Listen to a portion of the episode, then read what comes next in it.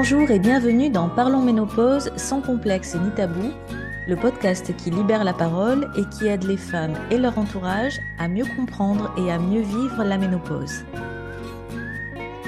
Je suis Patricia Estenaga, alias Miss Ménopause, formatrice et coach santé et bien-être certifiée, et c'est avec un immense plaisir que je t'accueille dans ce neuvième épisode dans lequel tu vas pouvoir entendre un nouveau témoignage de femmes, toujours dans la série Raconte-moi ta ménopause. J'accueille aujourd'hui Roni, 52 ans. Roni est membre depuis plusieurs mois du groupe privé Facebook Ménopause sans complexe ni tabou, mais ce n'est que très récemment qu'elle a osé s'y exprimer pour la première fois. Voici le début de son témoignage, un témoignage qui m'a beaucoup touchée et qui m'a donné envie d'en savoir un peu plus sur elle et de lui donner la parole pour l'exprimer de vive voix. Ouvrez les guillemets. Bonjour. Je n'ai jamais osé prendre la parole, mais aujourd'hui j'ai envie de partager mon ressenti. Si je devais décrire ma ménopause, elle ne tiendrait qu'en un mot, tsunami. Elle est arrivée sur la pointe des pieds sans crier gare. J'avais quelques prémices que je mettais sur le compte de la fatigue, peut-être un peu de surmenage. Puis sont venues les premières bouffées de chaleur. J'aimais en plaisantant, en disant que mon thermostat était déréglé. Puis ont commencé les palpitations, les migraines, les vertiges, les insomnies, les crises d'angoisse, si bien qu'à chaque nouveau symptôme, je pensais à une grave maladie.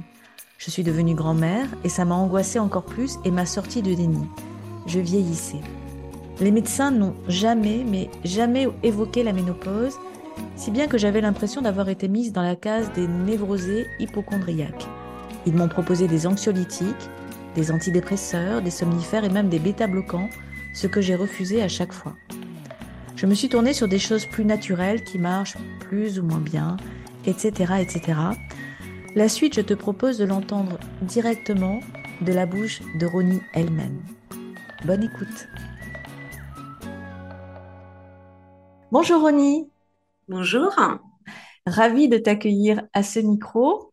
Ronnie, je vais te présenter en quelques, en quelques mots. Tu as 52 ans, tu vis dans le Loir-et-Cher, tu as trois grands-enfants qui, euh, sauf erreur, ont quitté la maison, hein, donc compris, sont indépendants, et tu es même mamie de l'un d'entre eux, puisque tu as déjà un petit-fils et une petite fille. Tu sais que ça me tient à cœur, parce que je suis moi-même bientôt grand-mère, donc voilà. Euh, je, t'ai proposé de participer à ce podcast parce que euh, tout dernièrement, dans le groupe privé euh, Facebook Ménopause en complexe ni tabou, tu as partagé un, témoignage qui m'a beaucoup touchée et avec notamment un mot qui, qui en fait introduisait ce, ce, post, c'était le, terme de tsunami pour désigner la façon dont tu as vécu cette ménopause. Alors, qu'est-ce que tu peux nous dire à ce sujet? Eh bien, comme je disais dans mon post, en fait, euh, elle est venue vraiment tout doucement. J'ai eu des petits prémices, mais sans vraiment me rendre compte que c'était vraiment lié à la ménopause. Donc, ça a commencé par des petites choses euh, que je mettais sur le compte du stress, euh, la fatigue, le surmenage. Hein. Quand on a des enfants, c'est normal. Et puis, donc, c'était une grosse fatigue, une perte d'énergie, des douleurs diverses dans le corps, euh, enfin des petites choses pas très méchantes quoi. Et puis euh, et puis ben sont arrivées les premières bouffées de chaleur. Et là, je me suis dit bon, allez, ça c'est les hormones, on connaît les bouffées de chaleur. Bon. Et du coup, euh, ben, j'en rigolais même. Hein. Je disais c'est mon thermostat qui est déréglé. Donc, on rigolait tous, même au boulot. On voyait, je me déshabillais, je me déshabillais, j'avais tellement chaud. Et puis, euh, c'était pas plus invalidant que ça, parce que la nuit, j'arrivais quand même à dormir, ça se passait pas trop mal. Et puis, euh, mes règles se sont de plus en plus espacées, et, et, là, et là, je vais dire, je me suis pris la grosse vague de tsunami. J'ai tout eu d'un seul coup. C'est même pas l'un après l'autre, c'est vraiment, euh, je me suis retrouvée avec euh, euh, des palpitations. Je croyais que j'allais avoir une crise cardiaque dans la nuit. Ça me réveillait. J'étais en, sueur parce que j'avais des terreurs nocturnes. En fait, je faisais des crises de panique. Et je me suis réveillée plus d'une fois en me disant Je suis en train de crever, c'est pas possible, il m'arrive un truc, c'est pas normal. J'ai eu ça. Après, je me suis mis à avoir des, migraines avec des vertiges. J'arrivais même plus à marcher. ça me prenait n'importe où. J'avais peur de tomber dans, dans les vapes. C'était c'était vraiment des symptômes euh, violents, en fait. Ils mhm. arrivaient vraiment comme un tsunami.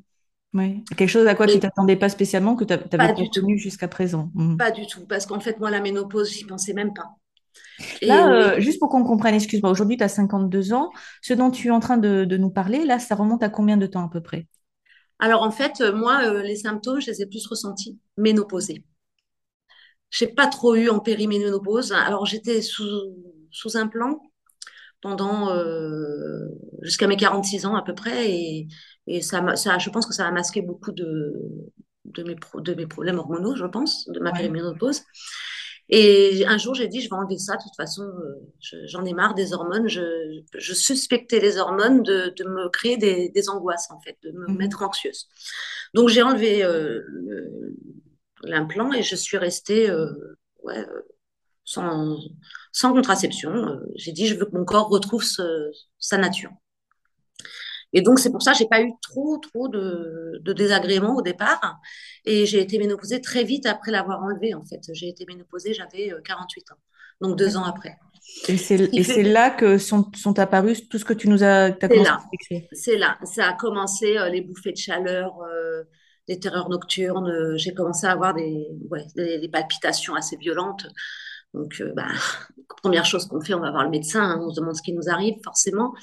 Et, bon, j'ai un petit terrain un petit peu anxieux, donc forcément, euh, on a toujours peur de, quelque chose de grave. Donc, on va voir le médecin, le médecin qui nous dit Oh non, non, non, il dit jamais ils ont évoqué la ménopause, les médecins, jamais, jamais. Toujours, euh, c'est le stress, c'est le stress, c'est le stress. Alors, je, je repartais avec des ordonnances de, d'anxiolytiques, de, d'antidépresseurs.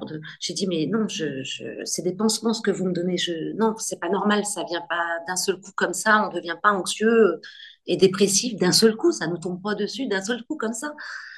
Mais si c'est, vous faites, du surménage, vous êtes fatigué. Bon. de toute façon, j'ai pas pris les médicaments parce que je suis anti-médicaments.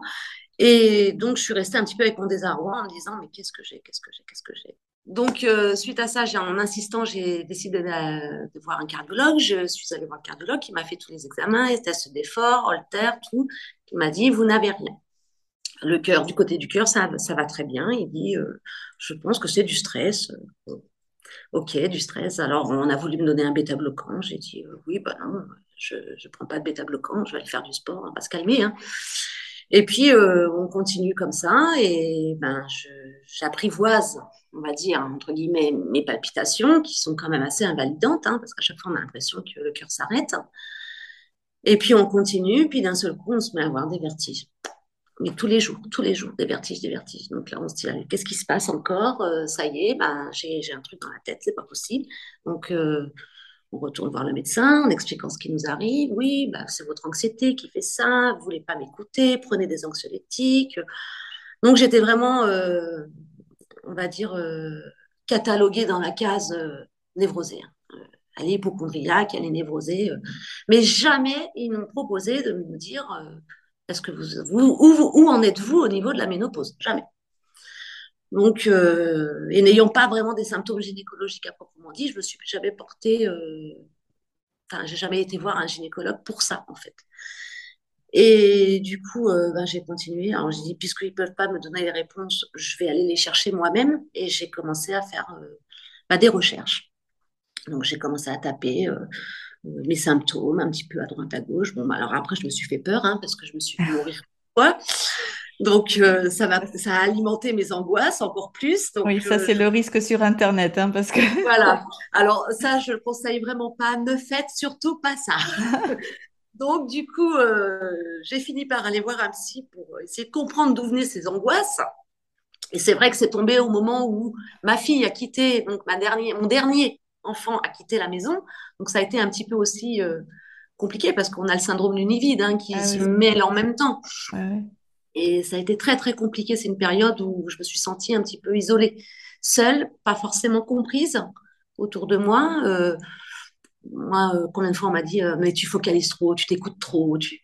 Ouais, ok, je m'écoute trop, mais je connais mon corps, je sais que c'est pas moi, je ne me reconnais pas, c'est pas moi. Donc j'ai décidé d'aller voir un, un, hypnothérapeute et essayer de creuser un petit peu ces choses-là. Donc euh, effectivement, on a creusé des trucs, mais bon, ça n'a pas résolu mes problèmes mais ça m'a aidé peut-être à gérer mes émotions. Mmh. Ça, ça, peut être important quand même quand on sent qu'émotionnellement on est débordé, parce que ça reste quand même euh, euh, un ascenseur émotionnel constant. Hein. Mmh. Du coup, euh, donc, euh, je, suis toujours suivie par une, une. Je garde, ça fait deux ans. Et puis, euh, je continue à me renseigner à droite, à gauche. Et puis un jour, je, me dis, mais si c'était hormonal mon truc, mais sans penser à la ménopause, problème de thyroïde, de choses comme ça. J'ai dit, je vais commencer à regarder un petit peu parce que je me dis, ça fait vraiment l'impression que le corps se détraque en fait. Et, et puis ça fait des, des hauts et des bas, c'est pas constant. Donc, je vais quand même regarder du côté des hormones. Et puis, euh, bah, j'ai vu qu'il y avait un mot qui revenait souvent quand même, ménopause. Donc, je me suis dit, on va creuser ça un petit peu. Et puis, bah, j'ai fait comme toi, Patricia, euh, à l'époque où tu étais euh, envahie par tes symptômes. Tu as cherché, tu as cherché. Et j'ai fait pareil.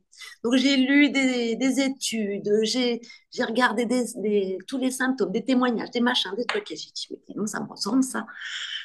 Et donc, euh, en fait, euh, je me suis rendu compte que beaucoup de mes symptômes euh, étaient communs à la ménopause.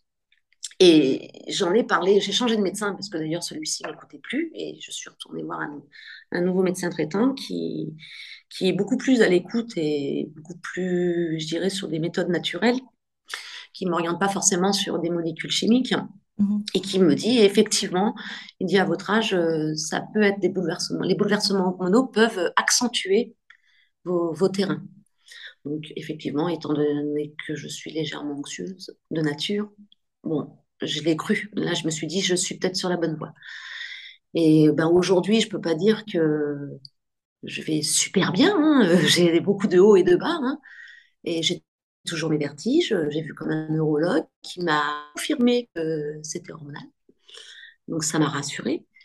Mais bon, ben, quand on fait des grosses crises d'angoisse, ben, des fois, on ne se contrôle plus. Et mmh. Là, c'est un peu compliqué. Donc, on s'oriente sur un petit peu la, la naturopathie, sur euh, la phytothérapie. Oui, oui. Ça peut être des bonnes options. Après, chacune, euh, à chacune de trouver ce qui lui correspond le mieux. Moi, ce que j'entends, voilà. dans, dans, on, va, on va y revenir, mais finalement, ce qui me frappe dans ce que tu, tu partages avec nous, c'est que euh, à aucun moment, euh, ni toi, ni les différents médecins que tu as consultés, au cours de ces, on va dire, deux années un peu d'errance, hein, parce que finalement, c'est ça, mmh. hein, me dis 48, 50 ans. Mmh.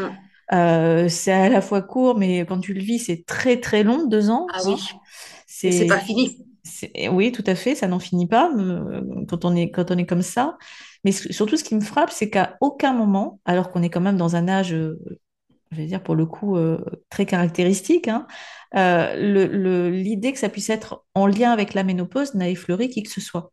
Non. C'est quand même assez frappant. Ah Et oui. Alors, on pourrait se dire pourquoi tu n'y as pas pensé, mais c'est vrai que ça, ça, illustre bien le fait que même les premières intéressées, on ne fait pas forcément le rapprochement. On n'y pense pas. Pas du tout. Pas du tout, parce qu'en plus, moi, euh, je, de nature, hein, euh, je me souviens très bien quand j'étais beaucoup plus jeune, j'étais plutôt quelqu'un de un peu insouciante et je me posais pas de questions, jamais. Et la médecine, ça pas, la santé, ça n'a pas été vraiment des choses pour lesquelles je me suis inquiétée tout de suite en vieillissant, je pense que le coup de grâce, quand euh, mon fils m'a annoncé que j'allais être grand-mère, je, je, me suis pris la claque. Bah oui, bah, ça y est, tu vieillis, tu sautes une génération. Et ça, ça a été vraiment révélateur pour moi. Mmh. J'ai compris que ben, je, je, changeais de grade dans, dans la famille. Et je n'étais plus la maman, mais la mamie, que j'allais devenir la mamie. Et c'est là que je me suis dit, ben, qui dit mamie, dit plus d'enfants à la maison, qui puis le chemin s'est fait psychologiquement, presque naturellement. Enfin, finalement, est-ce que je ne suis pas ménopausée, tout simplement? Est-ce que je ne vais pas commencer à, à, avoir les prémices de cette ménopause? Et, et c'était ça. Mmh. C'était ça. Alors, avec la fragilité émotionnelle que j'avais à ce moment-là, parce que mes enfants avaient été partis, j'allais être mamie, c'est beaucoup de chamboulements dans mon équilibre émotionnel.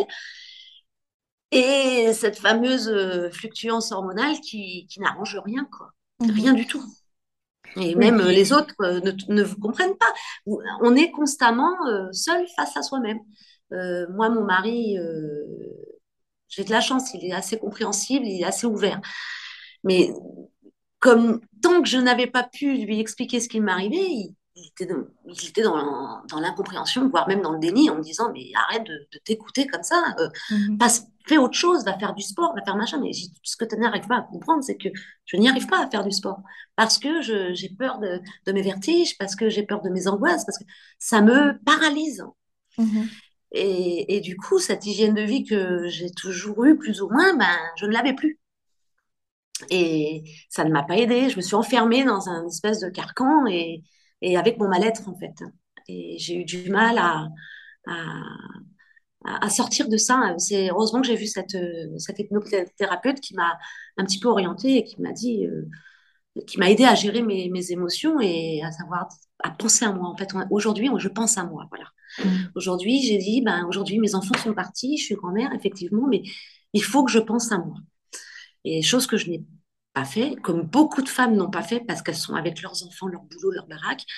Et, et on s'oublie, on s'oublie. Et, et le jour où ça nous revient en pleine face, c'est dur, quoi. C'est, Ouais. là que, que, que le temps s'arrête et on se dit, bon, je fais quoi maintenant?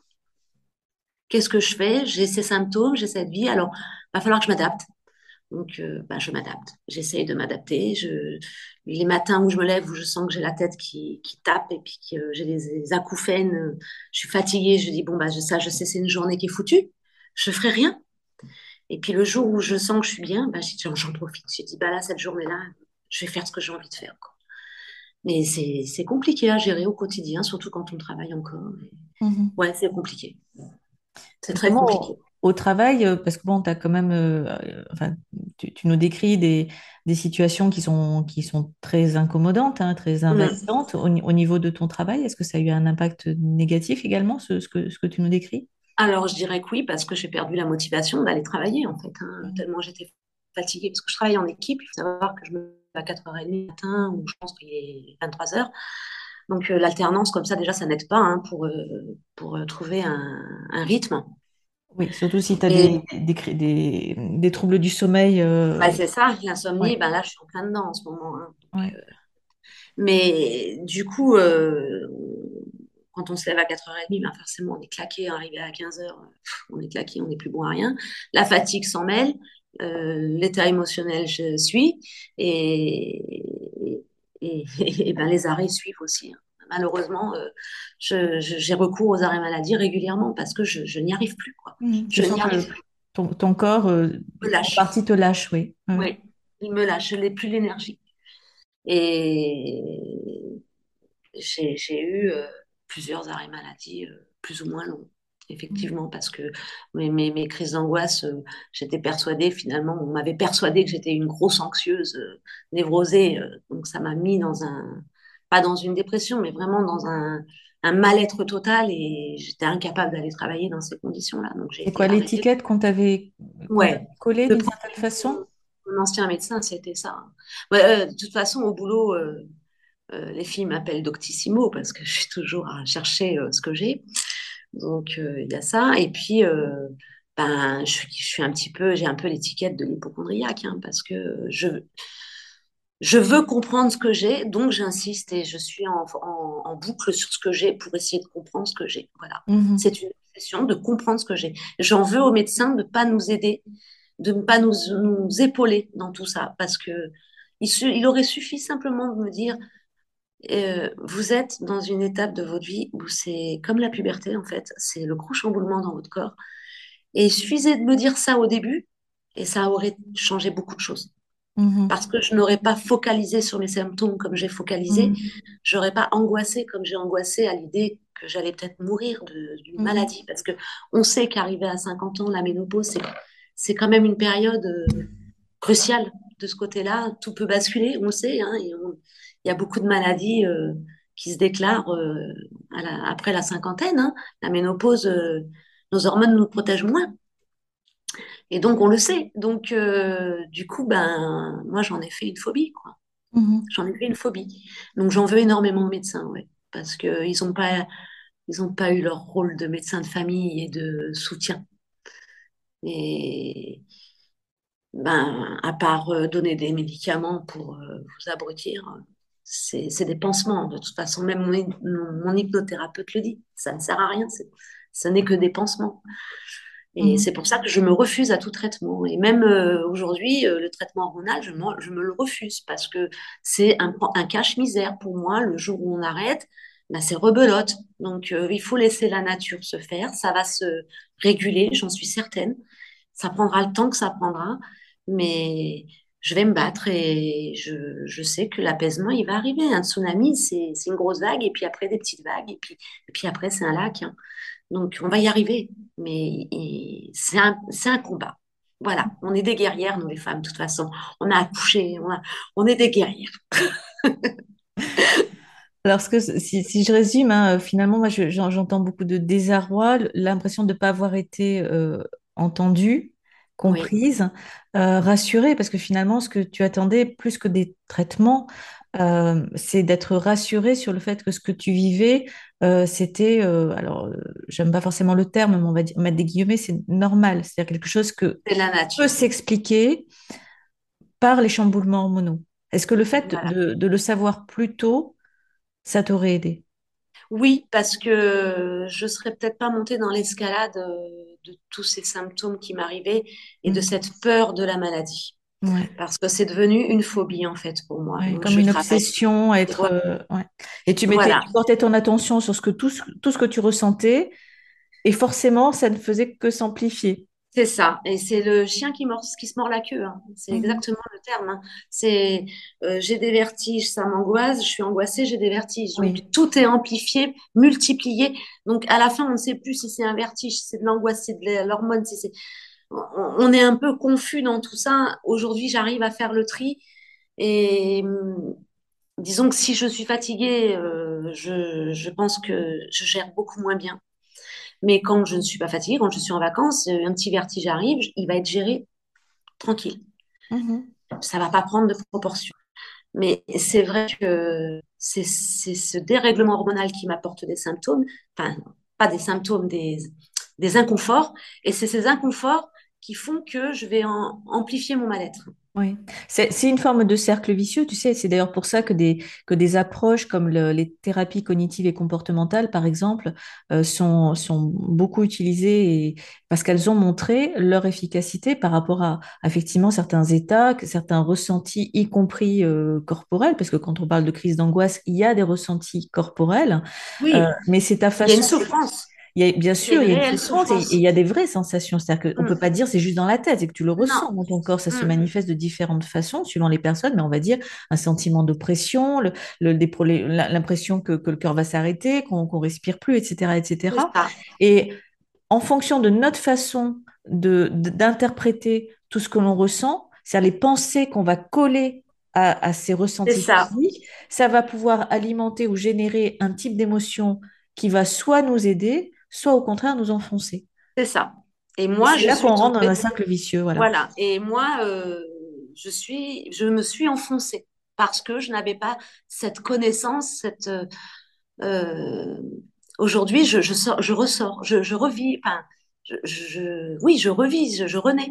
Mm-hmm. Oui, cette, quand tu parles cette, je pense que c'est la capacité à, se détacher d'un certain nombre de, ressentis, c'est-à-dire non pas les, de, ne, pas les, ne pas les ressentir, mais juste se dire, OK, ça je le ressens, maintenant je peux décider d'en penser autre chose et, de, et, j'ai le pouvoir de, de, de gérer la façon dont je réagis par rapport à telle ou telle situation. C'est tout à fait ça. Alors, je ne dis pas que c'est facile. Hein. C'est pas simple, hein, on est d'accord. Non, c'est pas simple. Il y a des fois, on y arrive très bien. Mhm. Et puis, il y a des fois où on se dit, euh, mais et si c'était pas ça aujourd'hui? Bon. Oui, euh, bien sûr. Et là, et là c'est toutes les pensées parasites qui reviennent au galop. Et, et si Mais bon, après, il existe, il existe des techniques pour se relaxer. Moi, je, travaille la cohérence cardiaque. Ah, excellent. Je, je fais de la respiration ventrale. Enfin, moi, j'ai appris toutes ces petites choses. Merci Internet, hein. merci beaucoup. Parce qu'il mm. y a 20 ans, j'aurais pas pu faire ça. Mm. Mais c'est ce qui m'a aidé un petit peu. Ça m'a, j'ai essayé de trouver des solutions à mon mal-être sans passer par la case médicaments obligatoirement, parce que je ne me sens pas dépressive. Dans ma tête, j'ai plein d'envie. Euh, quelqu'un de dépressif n'a pas d'envie. C'est quelqu'un qui va se renfermer, qui va pas avoir envie de sortir de chez lui, qui va, enfin, il va être triste au fond de lui-même. Euh, moi, j'ai pas ça. voilà, c'est vraiment de l'anxiété générée par mes hormones. Hein. C'est pas moi qui me la provoque. Et ça, je j'ai fini par le comprendre. Et tant qu'on n'accepte pas ça, eh ben, on n'y arrive pas. Et il, il m'a fallu euh, deux, voire trois ans pour accepter que je faisais de l'anxiété, mais que ce n'était pas moi qui me l'a provoqué parce que j'étais stressée. C'était simplement mes hormones qui faisaient que mon corps, euh, il, réagissait pas comme il, il, aurait dû réagir il y a, sans, sans, sans, ces fluctuations. Quoi. Je crois que c'est quelque chose qui revient très souvent, un peu cette impression de, de perdre le contrôle et d'avoir un corps qui réagit de façon euh, qui ressemble absolument pas. C'est-à-dire que. Mais, en fait, on, on, se reconnaît pas. Comment Exactement. Ça, c'est on ne se reconnaît pas. Mm. Mais vraiment, on ne se reconnaît pas. On a l'impression d'être de, devenu euh, euh, l'ombre de nous-mêmes, en fait. Hein. Il, y a, il, y a, ce côté, on a le côté euh, solaire et le côté ombre, et on est l'ombre, là. On, on, on, sent vraiment la noirceur, quoi. Oui. Et, on perd son empathie, on perd sa tolérance. Moi, j'ai toujours été dans la bienveillance, dans je suis quelqu'un de très pédagogue. Moi, avec mes enfants, on, on était beaucoup dans le dialogue. Je, je, je mmh. n'aime pas l'affrontement. Bon, ça, c'est dû certainement à, mes en, à l'enfance que j'ai vécue, mais euh, j'en ai fait une force de, de, de, de mes difficultés d'enfance, j'en ai fait une force.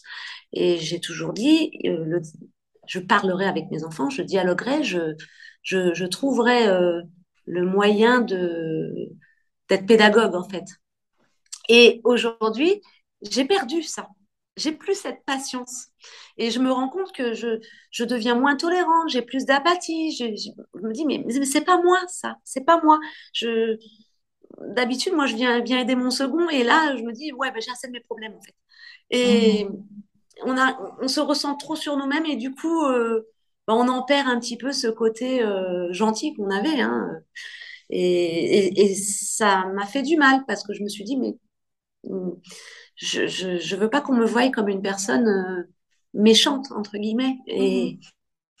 et du coup, ben, cette thérapie que je fais avec mon hypnothérapeute à justement retrouver cette bienveillance que j'avais parce que elle me dit c'est pas de votre faute, c'est vos hormones qui parlent en fait.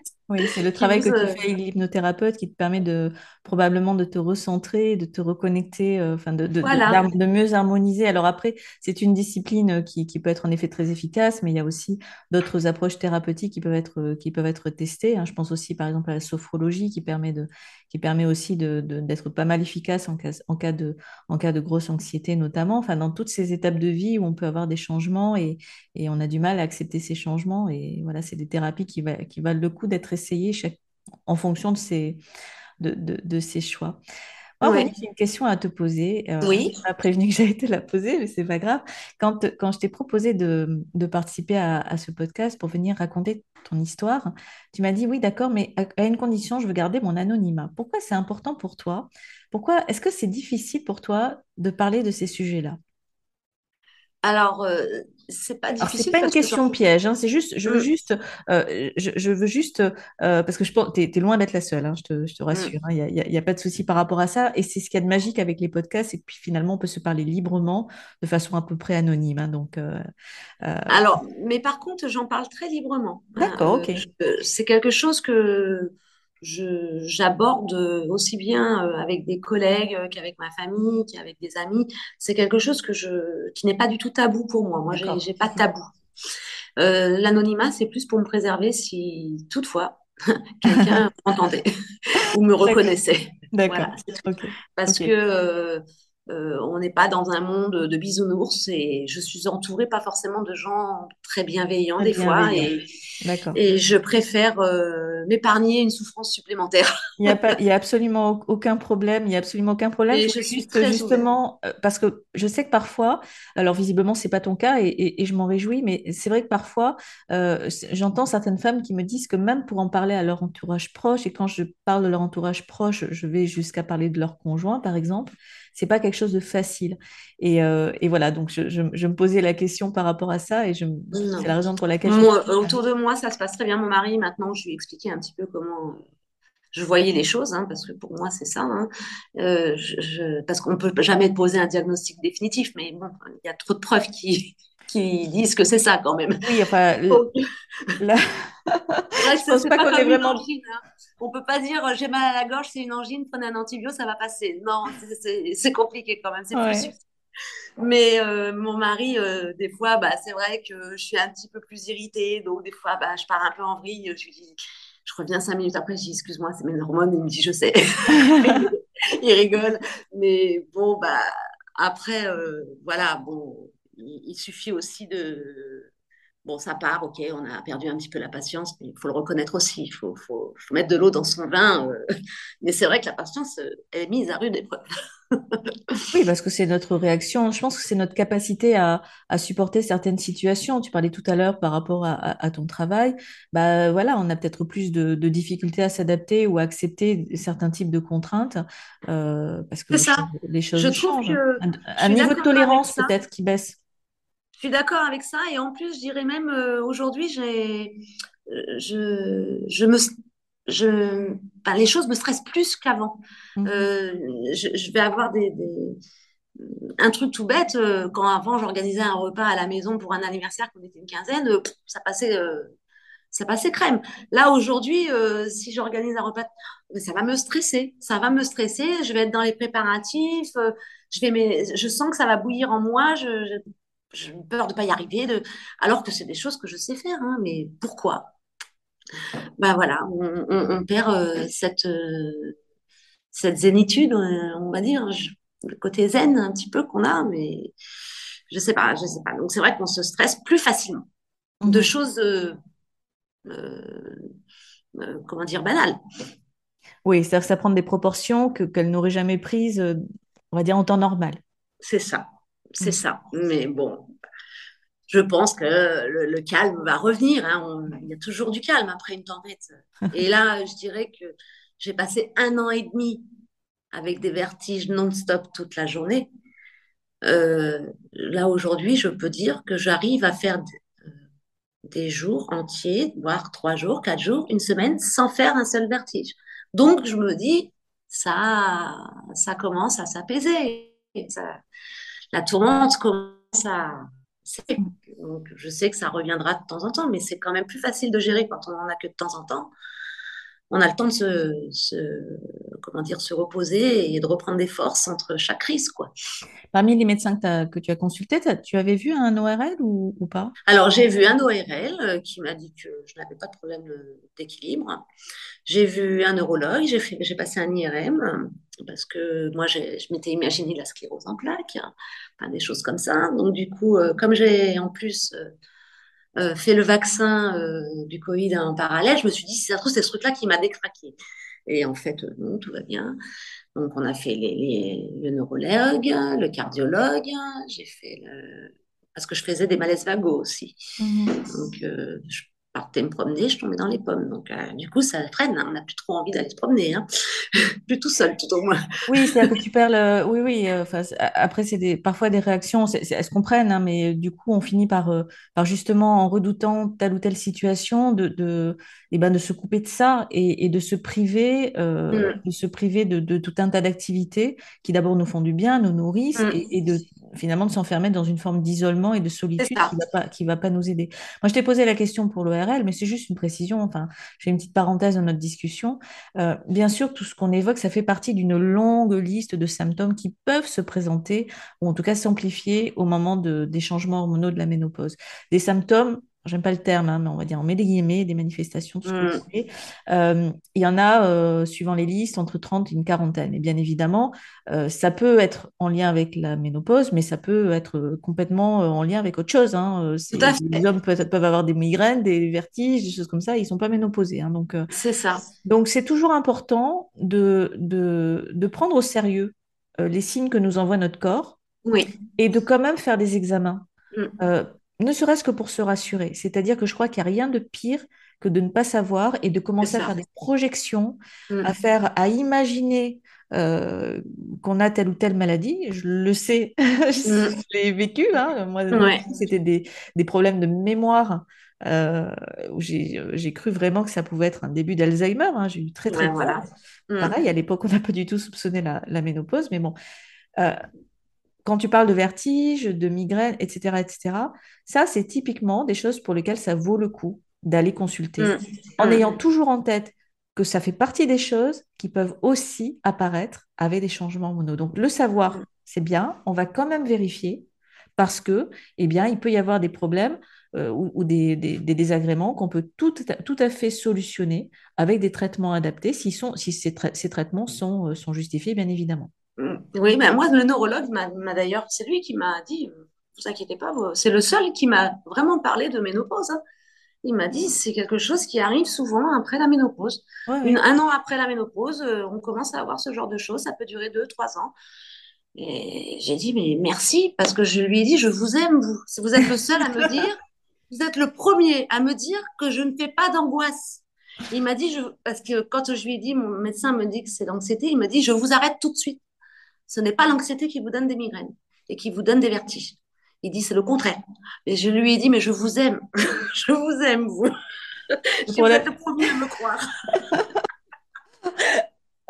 Ça c'est dit. Après, c'est vrai qu'on est encore une fois, ce sont des cercles vicieux, tu vois. C'est-à-dire que c'est euh, toujours la question de la poule et l'œuf. C'est qui qui a commencé en premier? Et donc, ça. Ça, entretient. C'est sûr que quand on est stressé, euh, quand on est fatigué, quand on a un naturel un petit peu, alors anxieux, tu mets des guillemets, c'est-à-dire à, s'inquiéter assez facilement des choses. Et mm. d'ailleurs, on peut avoir, on va dire, une tendance à l'anxiété, je mets des guillemets, hein, euh, accrue avec, euh, avec l'âge ou avec la ménopause et tout mm. ce que tu veux. Moi, je me souviens, par exemple, je l'ai déjà eu l'occasion de le partager, j'ai pris l'avion pendant des années, plusieurs fois par mois, sans aucun problème. Et évidemment, à un moment donné, j'ai commencé à avoir vraiment, pas tout à fait la phobie de l'avion, je continue à le prendre, mais être très mal au moment de, notamment de l'atterrissage à ne, mmh. plus, pouvoir et, à, chercher des alternatives à l'avion quand, quand j'en trouvais, ou à ne plus pouvoir m'asseoir côté hublot pour ne pas voir, je voulais surtout pas voir l'approche de la piste. Je ne voulais pas. Donc je fermais les yeux, la cohérence cardiaque aussi à chaque fois. Je commençais à respirer. Et des fois, je m'y prenais un peu trop tôt par rapport à, aux manœuvres, tu vois, j'anticipais. Bref, tout ça pour dire, ou alors m'inquiéter, euh, euh, on va dire de façon totalement déraisonnée quand euh, un de mes enfants sortait, y compris après avoir quitté le nid, hein, mais je savais qu'il allait ou, qu'elle allait, enfin, c'est des filles, qu'elle allait à tel ou tel endroit et pas avoir de nouvelles, bah, de commencer à m'angoisser alors que en temps normal, je n'aurais pas nécessairement prêté autant d'attention. Donc ça, c'est normal. Mais effectivement, ça alimente une forme de cercle vicieux. Et je pense que le, si tant est qu'il n'y a pas de remède miracle, mais je crois qu'une des clés, euh, et, je pense que tu l'as expérimenté par toi-même, euh, c'est de, de, justement comprendre et de pouvoir euh, décider de comment on, interprète ça. Déjà de se dire, OK, bon, ça m'enlève pas mes migraines, ça m'enlève pas mes vertiges, ça m'enlève pas tout ça. mais je sais qu'il y a une explication. Voilà, ça rassure. Ça rassure. Et maintenant, une fois qu'on est rassuré, de se dire, OK, qu'est-ce qui peut m'aider à soulager, à voilà. à amoindrir? Et on va essayer telle, technique de relaxation, telle technique de respiration. Le fait, comme tu l'as dit tout à l'heure, de prendre soin de toi, de mm. prendre du temps pour toi. Ton corps, il te le réclame à corps et à cri. Mm. C'est ça, tout à fait ça. Et, euh, c'est aussi euh, euh, se dire, bon, ben, peut-être qu'il est temps aussi de revoir son hygiène de vie, revoir son alimentation, revoir ses priorités. Hein. Moi, je sais que j'ai toujours été quelqu'un qui cuisinait énormément, donc je ne suis pas du tout dans la malbouffe.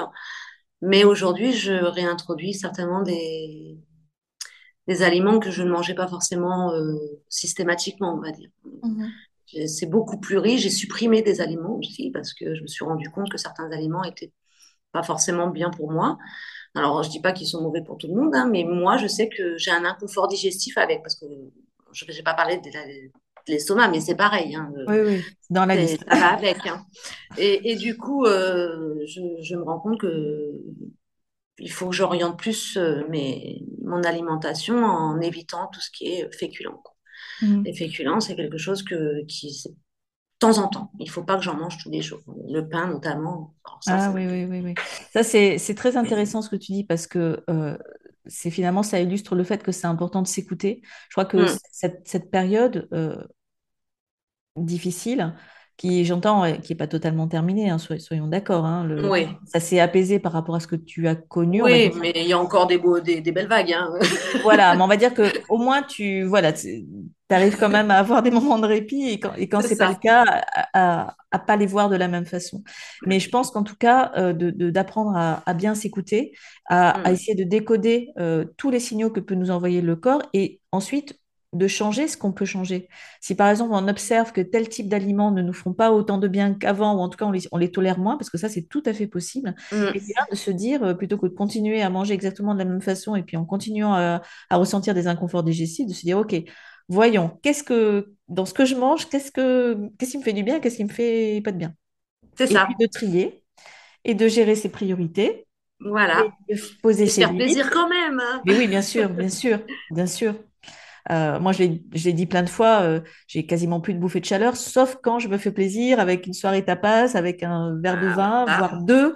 Je sais que le deuxième verre de vin, pour finir le fromage, il est fatal. Bon, voilà. Je vais passer une nuit difficile, mais c'est un Je me choix. suis fait plaisir. Je me suis fait plaisir, j'ai passé une bonne Voilà. soirée et bon Il faut, et le vin il était faut super bon. plaisir. Et puis, il faut se faire plaisir parce que Et il faut se faire plaisir. c'est en se faisant plaisir qu'on prend, on prend aussi, euh, on, on lâche prise. Voilà. ça. Et, et- et le truc, c'est que, voilà, moi, j'ai pas lâché prise tout de suite. J'ai pas voulu accepter. J'acceptais pas que ça pouvait être euh, euh, quelque chose de. Moi, j'avais besoin de, de concret. euh, j'avais besoin qu'on me dise comme. euh, qu'on mette un mot à ce que j'avais, un- une maladie ou quelque chose. Je voulais, et c'était pas possible en fait. Ce n'est pas une maladie en fait. C'est ça le truc. Ouais. Et, et du coup, euh, ben, on lâche pas prise tant qu'on n'accepte pas ça. Et Mm. c'est ça ce que j'ai envie de dire. C'est, il faut accepter que on change, que la vie sera différente parce que notre corps ne veut plus faire ce qu'on pouvait faire avant. Et il faut s'accepter et en tirer une force en se disant, bah voilà, euh, aujourd'hui je peux plus faire ça, mais je vais prendre soin de moi, je vais peut-être me faire des massages, je vais peut-être aller faire des choses que je ne pouvais pas faire parce que je n'avais pas le temps, parce que j'étais à fond. Et ben, c'est, il faut changer sa façon de voir les choses et, euh, et accepter. Je pense que le mot accepter, pour moi, il est très important. Et Mm. tant qu'on n'aura pas accepté et, et peut-être faire le deuil de cette euh, vitalité qu'on avait avant, eh ben, on aura du mal à avancer. Il faut avancer euh, ben, avec son âge. Faire le, faire le deuil d'une certaine forme de vitalité, parce que je pense que le, faire le deuil de la vitalité tout court. Mais c'est de la vitalité qu'on avait avant, en qu'on fait. avait Hein. avant. Je crois que c'est ça, c'est faire le deuil de ce qu'on a connu avant pour justement s'autoriser à connecter avec celle que l'on est et que l'on Voilà. devient chaque jour. Et, et En ça, fait, il faut accepter qu'on est vieilli, qu'on fera plus les mêmes choses, mais on fera d'autres choses qui sont euh, tout aussi, euh, euh, comment dire, épanouissantes. Mais c'est pas forcément ce qu'on faisait avant. Voilà, c'est tout. Mais je suis sûre qu'il me reste plein de choses euh, intéressantes à explorer. Euh, bon, moi, j'ai mes petits-enfants, euh, c'est une chance. Aujourd'hui, j'ai eu beaucoup de mal à l'accepter que mon fils est arrivé avec son petit papier à gratter, tu vas être mamie. Le choc que ça m'a fait, j'ai dit c'est pas possible, c'est pas possible, c'est trop tôt. Lui avait 30 ans, mais moi c'était trop tôt. Donc, euh, il m'a dit, bah, t'as pas l'air contente. Euh, si, mais là, il va me falloir un petit peu de temps pour que j'accepte. Il me dit, bah, t'as neuf mois. Bon, d'accord. Donc, en fait, oui, voilà, c'est ça. C'est, c'est, j'ai eu du mal à, à me projeter en tant que mamie, mais aujourd'hui, c'est que du bonheur. C'est des gamins que j'adore, qui sont Mm. adorables, que je ne vois pas assez souvent à mon goût parce qu'ils sont loin de moi. Donc, euh, je, je fais beaucoup de visio, malheureusement. Mais euh, c'est que du bonheur, c'est Mm. puis ça ramène de la jeunesse à la maison. euh, on se sent un peu moins vieux aussi. hein. Ah, j'ai hâte de connaître ça. Non, mais c'est super, c'est super. Bon, après, c'est chiant parce que ben, quand on travaille, eh ben, forcément, on a moins de temps, on n'est pas bien sûr, disponible. bien sûr. Mais bon, ben, ça va se prendre, ça va, ça va se caler, on va y arriver. Oh, Ronnie, on... ça fait un petit moment qu'on papote, hein, Ben oui, oh, puis moi, je très suis bon bavarde. hein. moment. On, on voit plus. Ah bah oui, moi j'ai pas. Et puis j'ai pas. C'est ma faute, hein, j'ai pas surveillé le, le chronomètre. Donc pardon à nos auditeurs, on a un peu, on a un peu traîné en longueur aujourd'hui, mais je pense que vous aurez apprécié comme moi le, le témoignage de Ronnie. Ronnie, un tout dernier mot peut-être euh, pour, pour conclure, puisqu'on arrive à la fin? Oui, bah, moi, je, pense que j'ai déjà tout dit. Hein. euh, ce que je dirais, c'est qu'il faut accepter, c'est le mot que j'ai employé plusieurs fois, il faut s'écouter, et, et, surtout se faire confiance parce que notre corps, même s'il nous envoie des signaux qui peuvent nous, nous, nous alarmer, c'est pas pour nous faire peur, c'est simplement pour nous dire, oh là, allez, maintenant il est temps de, de, de voir la vie différemment et d'aborder les choses différemment et, et de lâcher prise. De lâcher prise et de se faire plaisir et de penser à soi parce que on a pensé à nos enfants, on a pensé à nos maris, on a pensé à notre maison, à notre travail, mais on n'a jamais pensé à nous vraiment et, et pensons à nous, prenons soin de nous. Ça, c'est j'arrête pas de dire. Merci de le rappeler en mot de la fin. Merci infiniment, Ronnie, pour cet entretien. Je te souhaite bah, merci aussi. courage. Bah, moi aussi. Encore merci pour, euh, pour ce beau témoignage. Pas de souci, au revoir. Voilà, tu viens d'entendre le témoignage de Ronnie, un témoignage qui illustre parfaitement, il me semble, le désarroi dans lequel se retrouvent de nombreuses femmes lorsque la ménopause leur tombe dessus, comme on dit. Si, comme Ronnie, tu te sens désorienté par tous ces changements et que tu ressens le besoin d'en parler et d'être entendu, il y a un espace où tu pourras le faire en toute sécurité. Je veux bien sûr parler du groupe Facebook privé Ménopause sans complexe ni tabou, dans lequel tu pourras d'ailleurs retrouver Ronnie ainsi que toutes les merveilleuses femmes qui ont accepté de venir nous raconter leur ménopause dans le cadre de ce podcast. Comme toujours, tu trouveras toutes les informations et les liens pour rejoindre ce groupe ou tout autre espace que je propose dans la description de cet épisode. N'hésite pas non plus à me contacter si tu souhaites à ton tour partager ton expérience personnelle à ce micro. Je te donne dès à présent rendez-vous la semaine prochaine pour découvrir un nouveau témoignage de femme. Si ce n'est déjà fait, n'oublie pas de t'abonner à ce podcast afin de recevoir une notification à chaque nouvel épisode. Je te souhaite une très belle journée et je te dis à très bientôt.